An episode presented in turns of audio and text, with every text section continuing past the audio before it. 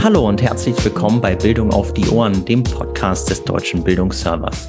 Mein Name ist Luca Mollenhauer und in der heutigen Folge soll es um Bildung für nachhaltige Entwicklung, kurz BNE, gehen. In den nächsten Wochen und Monaten werden auf unserem Kanal mehrere Folgen zu diesem Thema erscheinen. Für die heutige Auftaktfolge bin ich sehr glücklich, dass Professor Gerhard de Hahn zugesagt hat. Er ist Erziehungswissenschaftler und seit über 30 Jahren Professor an der Freien Universität Berlin und leitet seit dem Jahr 2000 das Institut für Erziehungswissenschaftliche Zukunftsforschung, kurz Institut Futur. Er war auch Vorsitzender des Nationalkomitees für die Dekade der Vereinten Nationen zu Bildung für nachhaltige Entwicklung und ist somit ein wunderbarer Gast für unsere Auftaktfolge.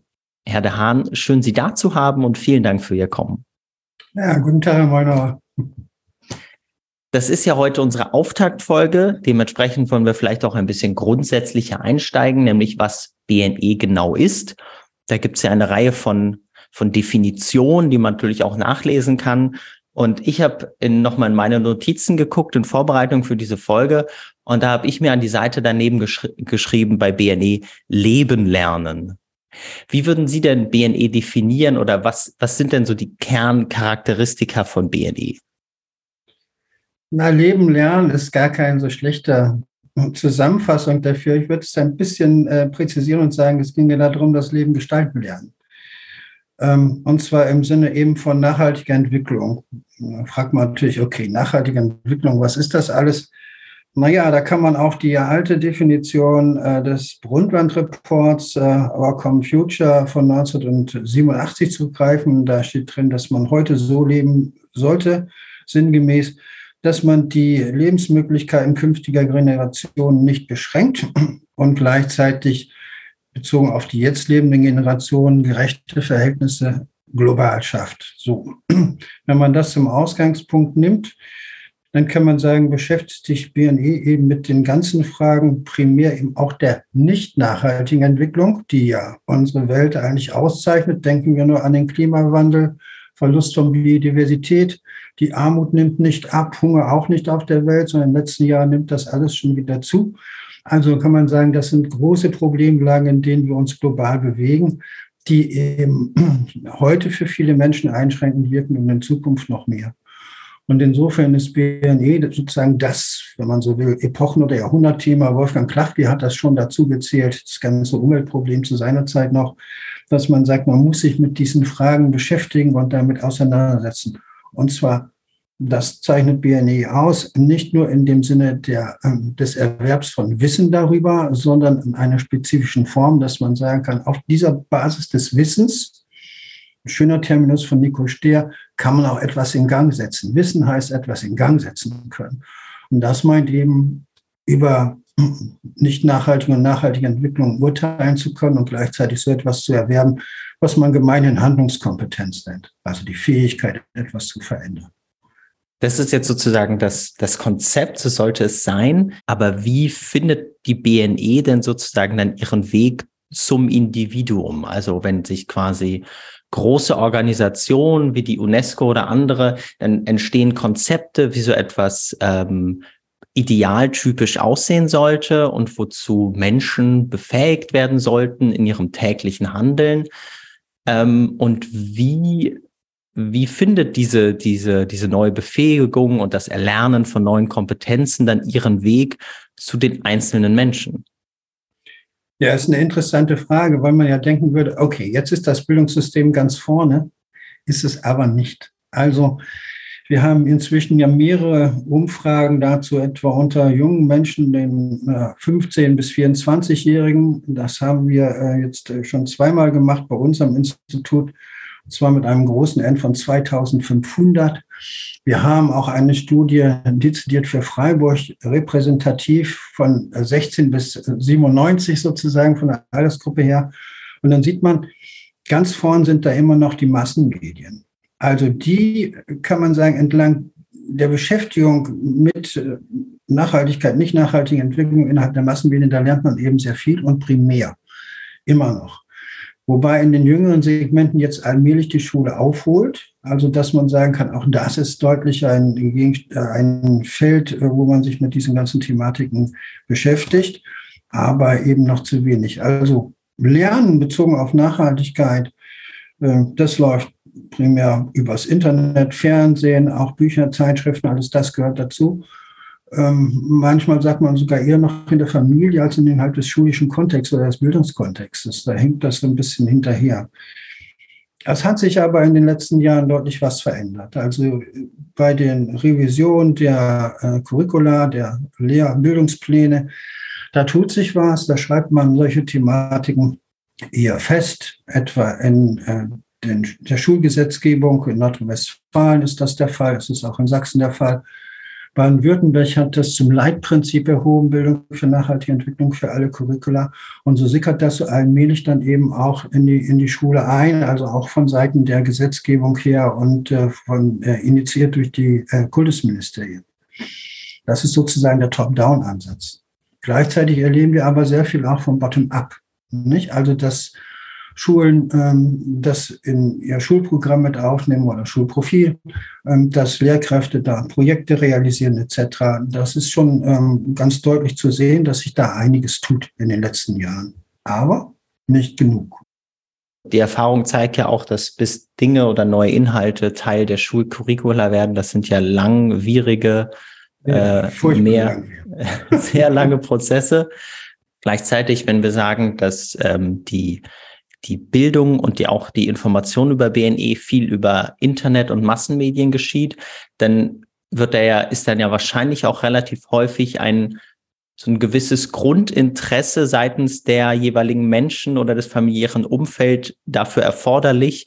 Und somit werden wahrscheinlich durch solche Mechanismen dann diejenigen nicht erreicht, die damit erstmal grundsätzlich vielleicht gar nichts zu tun hätten. Und somit entsteht eine gewisse Schieflage in denjenigen Leuten, die sich quasi mehr mit dem Thema beschäftigen.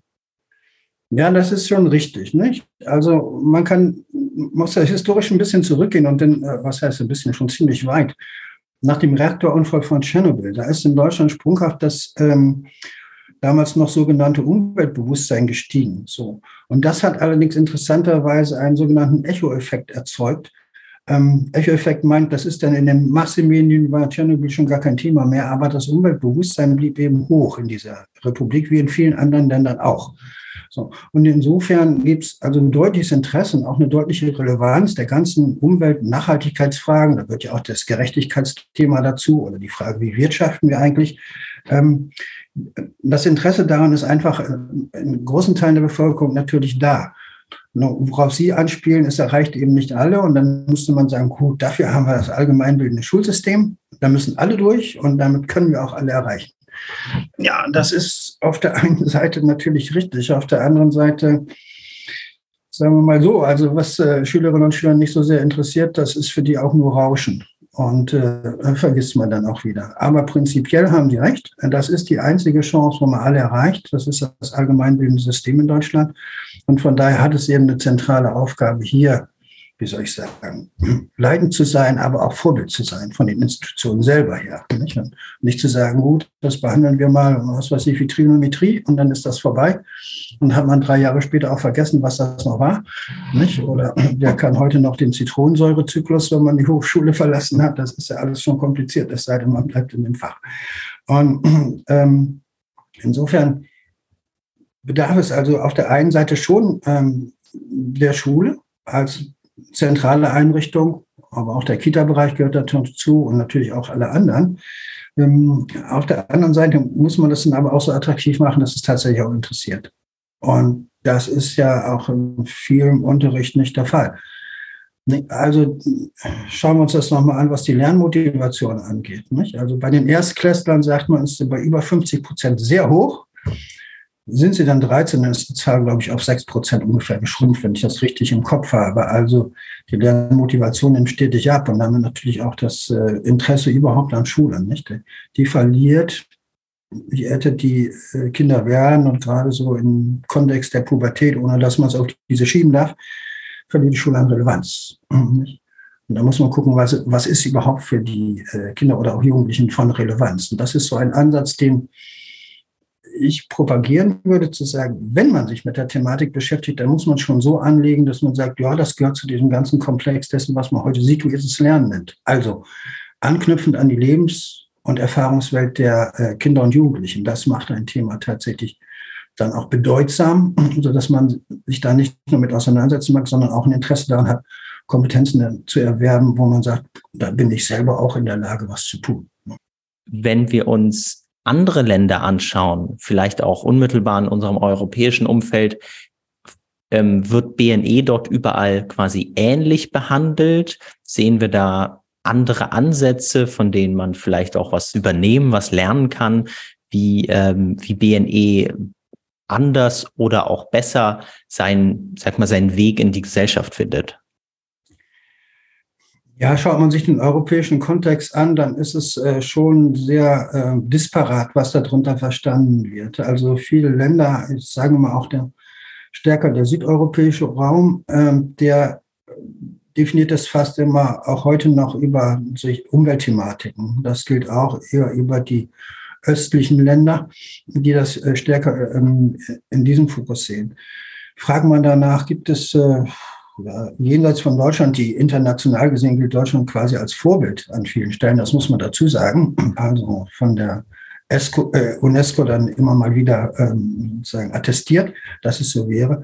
Aber muss man auch in andere Länder schauen und da ist schon ähm, der Klassiker, nämlich Finnland, mal wieder ein Vorbild an solchen Stellen. Äh, nicht nur, dass sie eben als das nachhaltigste Land in Europa gelten, sondern das gilt auch für die Curricula, weil die haben etwas gemacht in den letzten Jahren, das betraf gar nicht nur das äh, BNE-Thema, sondern die haben den oder sind dabei, den Unterricht stärker umzustellen von der Fachlichkeit in Richtung von dem, was dort Phänomenunterricht genannt wird. Wir würden eher sagen Projektunterricht. Also, dass man sagt, die Erfahrungswelten nehmen wir mit und was man auch an grundsätzlichen und grundständigen lernen muss, das lernt man am besten, indem man sich mit bestimmten Thematiken auseinandersetzt. Meinetwegen die Geschichte der Architektur in unserem Ort. Ja, und da hat man natürlich die Nachhaltigkeitsthemen sofort auch mit beim Wickeln, nicht? Also bezogen auf regenerative Energien etwa oder auf äh, klimafreundliches Bauen und solche Dinge mehr. Ähm, oder die Infrastruktur, alles dieses kann man daran gut äh, zur Kenntnis nehmen. Nicht? Also bis hin zu biologischen Veränderungen, chemischen Prozessen, alles das ist da denkbar. Und das äh, macht den Unterricht eben attraktiver. Deswegen hat äh, man ja auch in Finnland darauf gesetzt zu sagen, mit der alten fachlichen Form werden wir in Zukunft nicht mehr in dem Maße Jugendliche erreichen, wie wir das müssten. Und da brauchen wir einen anderen Zugang. Und den würde ich also auch für Deutschland in viel stärkerem Maße gerne nach vorne stellen als bisher. Wir haben zwar ein Fach, von dem man sagen kann, das ist eigentlich bezogen auf das Nachhaltigkeitsthema vorbildlich, auch jenseits dessen, dass man sagt, das hat die großen Revisionen äh, der äh, Schulgesetzgebung gegeben, das ist das Fach Geografie oder Erdkunde, je nachdem, wie es genannt wird. Da findet man zur Nachhaltigkeit sehr viel. Aber das Fach ist auch ein sehr kleines nicht? und wird an vielen Stellen immer mehr beschnitten. Ne? Und was wir brauchen, ist äh, das, was man ja entweder Projektunterricht nennt oder auch fächerübergreifend oder fächerverbindendes Lernen. Denn Nachhaltigkeitsthemen, ey, das sind ja keine, von denen man sagen kann, es ist nur eine biologische Frage oder nur eine der, äh, was weiß ich, der Meteorologie oder so etwas beim Klimawandel, mhm. sondern es sind gesellschaftliche Fragen, ethische Fragen, die da dran hängen. Und insofern kann man das gar nicht machen, ohne Politik mitzunehmen, Religion, Ethik, Lebenskunde, wie immer das in den Ländern jeweils heißt. Ne? Das heißt, wenn wir uns jetzt Beispiel Finnland angucken oder äh, es gibt ja auch, glaube ich, immer diverse so äh, Best Practice Auszeichnungen seitens der UNESCO oder seitens des BMBFs. Da gibt es natürlich dann, dann vieles, also äh, wo auch andere Länder auch noch einen anderen Zugriff haben. Also nehmen wir mal Großbritannien, äh, speziell Schottland. Da sind alle Schulen verpflichtet, äh, sich an einer Initiative äh, der, ähm, der Foundation for Environmental Education, so heißt der alte Titel, zu beteiligen. Die zeichnen Schulen die Eco-Schools aus. Und jede Schule muss sich damit bewerben. Ähm, und das macht natürlich einen gewissen Druck, dieses auch tun zu sollen. Wir haben natürlich sehr viele Leuchttürme, Auszeichnungsprozesse, ja auch in Deutschland. Gibt es auch in anderen Ländern, also Österreich macht das auch, in der Schweiz finden wir solche Initiativen, die in diese Richtung gehen. Aber das Problem daran ist, dass Best Practice oder auch Good Practice noch nicht dazu führt, dass alle das übernehmen. Das ist so dieses Phänomen der ähm, ja, Diffusion von Innovationen, sagt man dazu. Nicht? Es gibt immer sozusagen die, die Innovators, also die mit Neuerungen kommen. Ein kleiner Prozentsatz, der ist immer ganz vorne weg. Und dann gibt es auch die sogenannten Early Adopters, also die das früh übernehmen.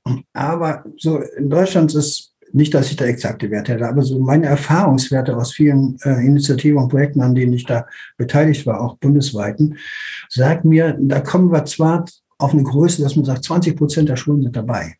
Aber die anderen, also wo man sagen könnte, wo ist die Majority, die eher nicht, die machen sozusagen ihren konventionellen Unterricht äh, entlang von Schulbüchern, hm, primär fragend entwickelnde Unterrichtsform.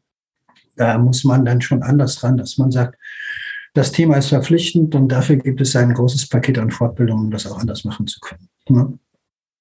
Da muss man zu, dazu sagen, hm, das Interesse an dieser Thematik ist außerordentlich groß. Also unsere jüngsten Erhebungen unter 500 Lehrkräften, die wir gemacht haben, die sagen, unglaubliche 45 Prozent der Unterrichtszeit sollten wesentlich zum Thema Nachhaltigkeit abgehalten.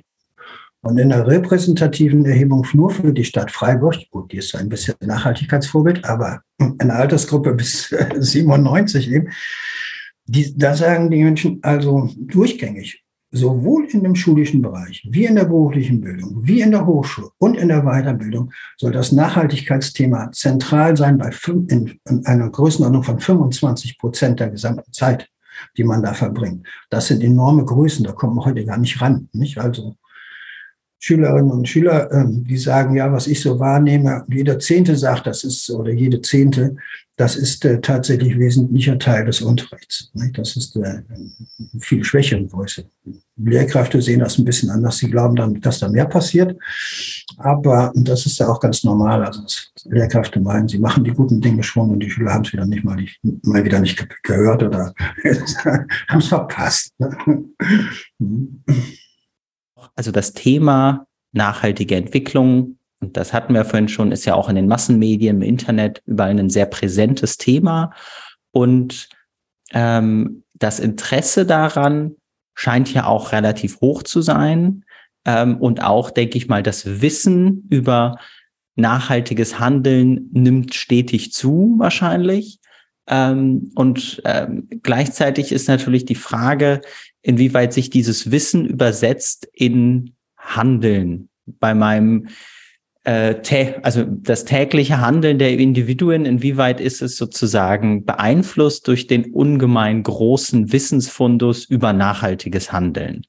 Ähm, gibt es da eine Diskrepanz und wenn ja, wie kann man, wie kann man das angehen, um das vielleicht so ein bisschen äh, zu verkleinern? Wie man das angehen kann, ist äh, schon eine ganz schwierige Frage. Aber diese Diskrepanz ist ganz, äh, ganz offensichtlich da. Nicht? Also ähm, das kann man etwa daran ermessen, wenn man die Frage stellt, äh, kaufen Sie regelmäßig Fairtrade oder Bioprodukte? Dann würden dem hier in Deutschland mindestens ein Drittel zustimmen. Mache ich regelmäßig. Und dann kann man sich die Verkaufsquoten dieser Produkte einmal anschauen. Also wie viel Marktanteil haben die eigentlich? Und der ist dann extrem gering. Der schwankt bei fünf Prozent oder so. Ich nenne das manchmal die gefühlte Nachhaltigkeit. Alle glauben, dass sie sich schon in diese Richtung bewegen, aber tun es faktisch noch nicht. Darin liegt ganz sicher eine Chance. Nicht? Also darin liegt eine ganz große Chance zu sagen, okay, ähm, man möchte das schon, ähm, ist sich vielleicht aber gar nicht im Klaren, dass man da noch gar nicht ist. Ja? Ähm, ich mache keine Werbung für einen Discounter, aber ähm, es gibt da eben einen der großen Discounter, der sagt, 2030 werden wir kein Fleischprodukte mehr äh, verkaufen, die diese Klasse 2 oder 1 haben, sondern nur noch 3 und 4. Ähm, momentan würde man sagen, das kriegen die gar nicht auf dem Markt durchgesetzt, weil die Produkte wesentlich teurer sind. Aber da kann man dran sehen, dass äh, mir scheint, dass äh, solcher Discounter die Überlegung schon äh, trägt, dass sie sagen, das Bewusstsein ist eigentlich da und wenn wir das Angebot in dieser Form stärken, also gewinnen wir dadurch auf die Dauer einen Marktvorteil. Nicht? Also das, äh, man muss sehen, es sind nicht nur die Individuen selber, die sich da bewegen oder auch bewegen müssen, sondern es sind eben auch die Konzerne, Anbieter von, von Lebensmitteln etc., die in diese Richtung sich bewegen. Ähm, und damit eigentlich auch die Bevölkerung mitnehmen. Ne? Wenn manche Discounter sagen ja auch, wir verkaufen äh, keine Schokolade mehr, die nicht Fairtrade ist. Und es funktioniert, nicht? Oder die sagen, wir verkaufen nur noch Fairtrade-Bananen. Auch das geht. Nicht? Also insofern, die Bereitschaft ist schon da. Die sinkt momentan natürlich wieder aufgrund der Inflationsrate, die wir haben. Also dann überlegt man schon, ey Mann, das ist mir jetzt aber doch zu teuer. Das ist eine Frage des Budgets. Nicht? Und auch immer eine Frage, auch innerhalb der Familie natürlich, äh, auch wenn man sehr bewusste Kinder hat und solche, die sagen, also ich will keine Fleischprodukte mehr essen und sowas, dann ist das auch immer noch eine Frage der Trade-offs. Also das meint des Abwägens zwischen dem, was kostet es, wenn wir jetzt auf Bioprodukte umstellen und was können wir uns dann nicht mehr leisten. Nicht? Und äh, auf was verzichtet man dann? Ähm, auch das gehört natürlich zu, zu, diesen ganzen Diskussionen dazu, die man im Kontext der Debatte um die Nachhaltigkeit und nachhaltige Entwicklung auch für sich selber immer mitnehmen muss. Ne? Und das ist eben auch ein zentrales Thema der Bildung für nachhaltige Entwicklung, dass man sagt, okay, wir beschäftigen uns auch mit Dilemmata, Unsicherheiten, nicht? Risiken, die da drin stecken und eben diesen Trade-offs. Ja, es gibt da nicht so ohne weiteres eine eindeutige Antwort auf die Fragen. Ne? Ja. Würden Sie auch schon sagen, dass bei der BNE, also sozusagen das es kommt auch aufs Individuum an, weil es gibt ja manchmal, und das sagen dann vielleicht auch Leute, nur weil ich jetzt alleine mich entscheide, irgendwie auf Fleisch zu verzichten, aufs große Ganze macht das doch eh keinen Unterschied. Und ich als quasi, ich als in meiner individuellen Entscheidung habe eh nur einen so geringen Einfluss auf, ähm, auf gesamtökologische und ökonomische Prozesse, dass meine individuelle Entscheidung dann nicht wirklich schwer wiegt. Ja, erstens ist das ja richtig. Ne? Sie wirkt ja nicht, wirkt ja nicht schwer. Zweitens hat das eine fatale Konsequenz. Auch dazu haben wir inzwischen einige äh, Anerhebungen, die schon manchmal dann auch frustrierend wirken. Also diejenigen Jugendlichen, kann man sagen, oder jungen Menschen genauer gesagt, 15 ähm, bis 24 ungefähr, die am meisten über diese Thematik wissen, verhalten sich auch nicht anders als diejenigen, denen das Thema ziemlich gleichgültig ist. Und woran liegt es? Sie sind so ein bisschen gefangen in einer Hoffnungslosigkeit, dass sie sagen, also das bewirkt ja nichts. Da muss man ein bisschen genauer hinschauen, wie man sich selber einschätzt, also die das sagen, und wie die wiederum andere einschätzen. Also diejenigen, die sagen wir mal, so ein hohes Nachhaltigkeitsbewusstsein haben, denken aber schon von ihren Mitschülerinnen, dass es bei denen weniger ausgeprägt ist. Bei ihren Lehrkräften noch weniger und bei der Schulleitung noch am allerwenigsten. Das ist aber gar nicht wahr, sondern alle denken so in diese Richtung, dass da viel mehr geschehen muss. Und das ist, glaube ich, ein, oder scheint uns, ähm, unserem Institut ein Hebel zu sein, mit dem man was machen kann, indem man sagt, macht es gemeinschaftlich. Nicht? Sehen Sie allein das äh, Einsparen von Energie momentan ja wieder sehr attraktiv. Vor einigen Jahren war es noch möglich, als diese äh, Schulgebäude noch nicht äh, oder weniger renoviert waren als heute. Heute sind ja auch noch nicht, die ganzen energetischen Probleme sind auch viel, vielfach noch da. Konnte man mit nicht investiven Maßnahmen, also einfach durch Verhalten, ohne weiteres 20 Prozent der Energie einsparen. Ich habe vor Jahren dann schon gesagt, na ja, und wenn es alle Schulen machen würden, gemeinschaftlich können wir ein AKW abschalten. Vielleicht sollten wir heute sagen, ein Braunkohlekraftwerk. Also da kann man gemeinschaftlich sehr, sehr viel tun, auch einen großen Hebel erzeugen. Nicht? Oder auch, das sehen wir an der Politik, ne? also diese Fridays for Future Bewegung äh, zeigt ja auch, dass man gemeinschaftlich durchaus einen deutlichen Hebel hat, um in der Politik auch wirksam zu werden. Auch wenn das momentan wieder stagniert aufgrund der ganzen ähm, des Krieges, den wir momentan haben in Europa, ist das ein, ein deutliches, deutliches Signal, dass da was geht, wenn man es gemeinsam tut. Deswegen muss man darauf setzen. Ne? Wir sprachen ja davon, dass BNE alle Lebensbereiche betrifft. Ist das simple Aufnehmen von Inhalten in Curricula denn dann ausreichend für nachhaltigen Erfolg? Wenn man sich überlegt, ähm, Bildung für nachhaltige Entwicklung in den Kontext der Bildungsinstitutionen hineinzutragen, dann reicht es nicht, wie ich gesagt habe, ähm, sich nur curricular damit zu beschäftigen, das in den Unterricht einzubauen, sondern da müssen Schulen Vorbild sein. Und das äh, läuft unter, heute unter dem Stichwort des Whole Institution Approaches. Also es ist schlecht übersetzt mit gesamtinstitutioneller Ansatz. Wenn man das hört, läuft man gleich weg.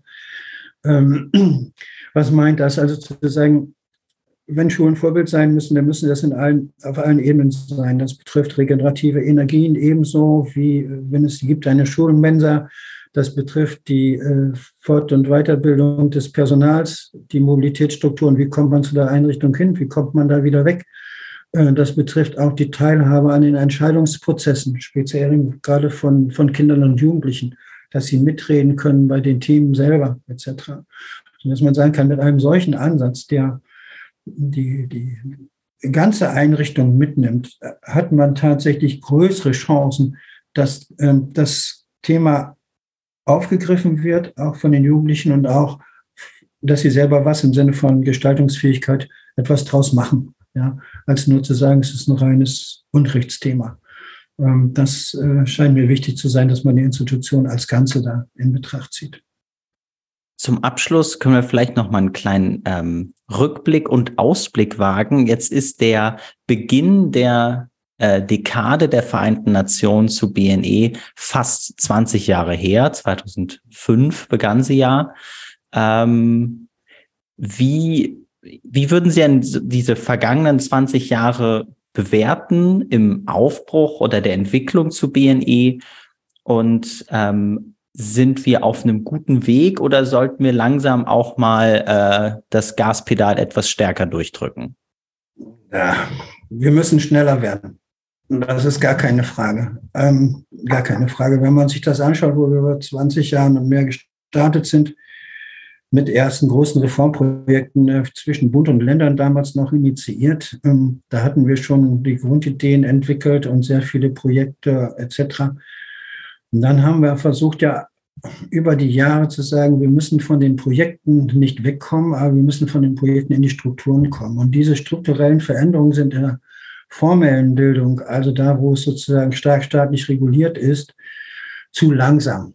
Nicht also äh, innerhalb der Sustainable Development Goals, also der Agenda 2030, da hat sich auch Deutschland dazu verpflichtet, 2015, da steht, dass man bis 2030 alle befähigen will, im Sinne der Nachhaltigkeit handeln zu können. Davon sind wir weit, weit entfernt.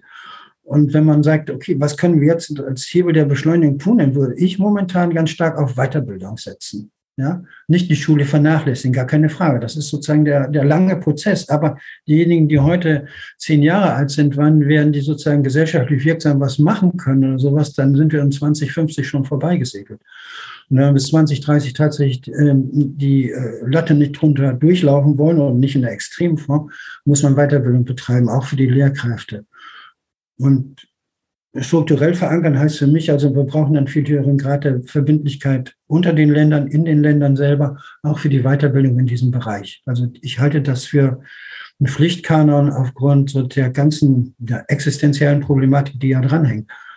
Und es man kommt an Bildung nicht vorbei. Also wie will man das sonst machen? Nachhaltigkeit, das, das muss eine Form des Lernprozesses sein. Und da kann man nicht sagen, wir warten darauf, dass die Politik was macht oder vielleicht die Industrie sich da nochmal bewegt oder sowas. Das tun sie alle.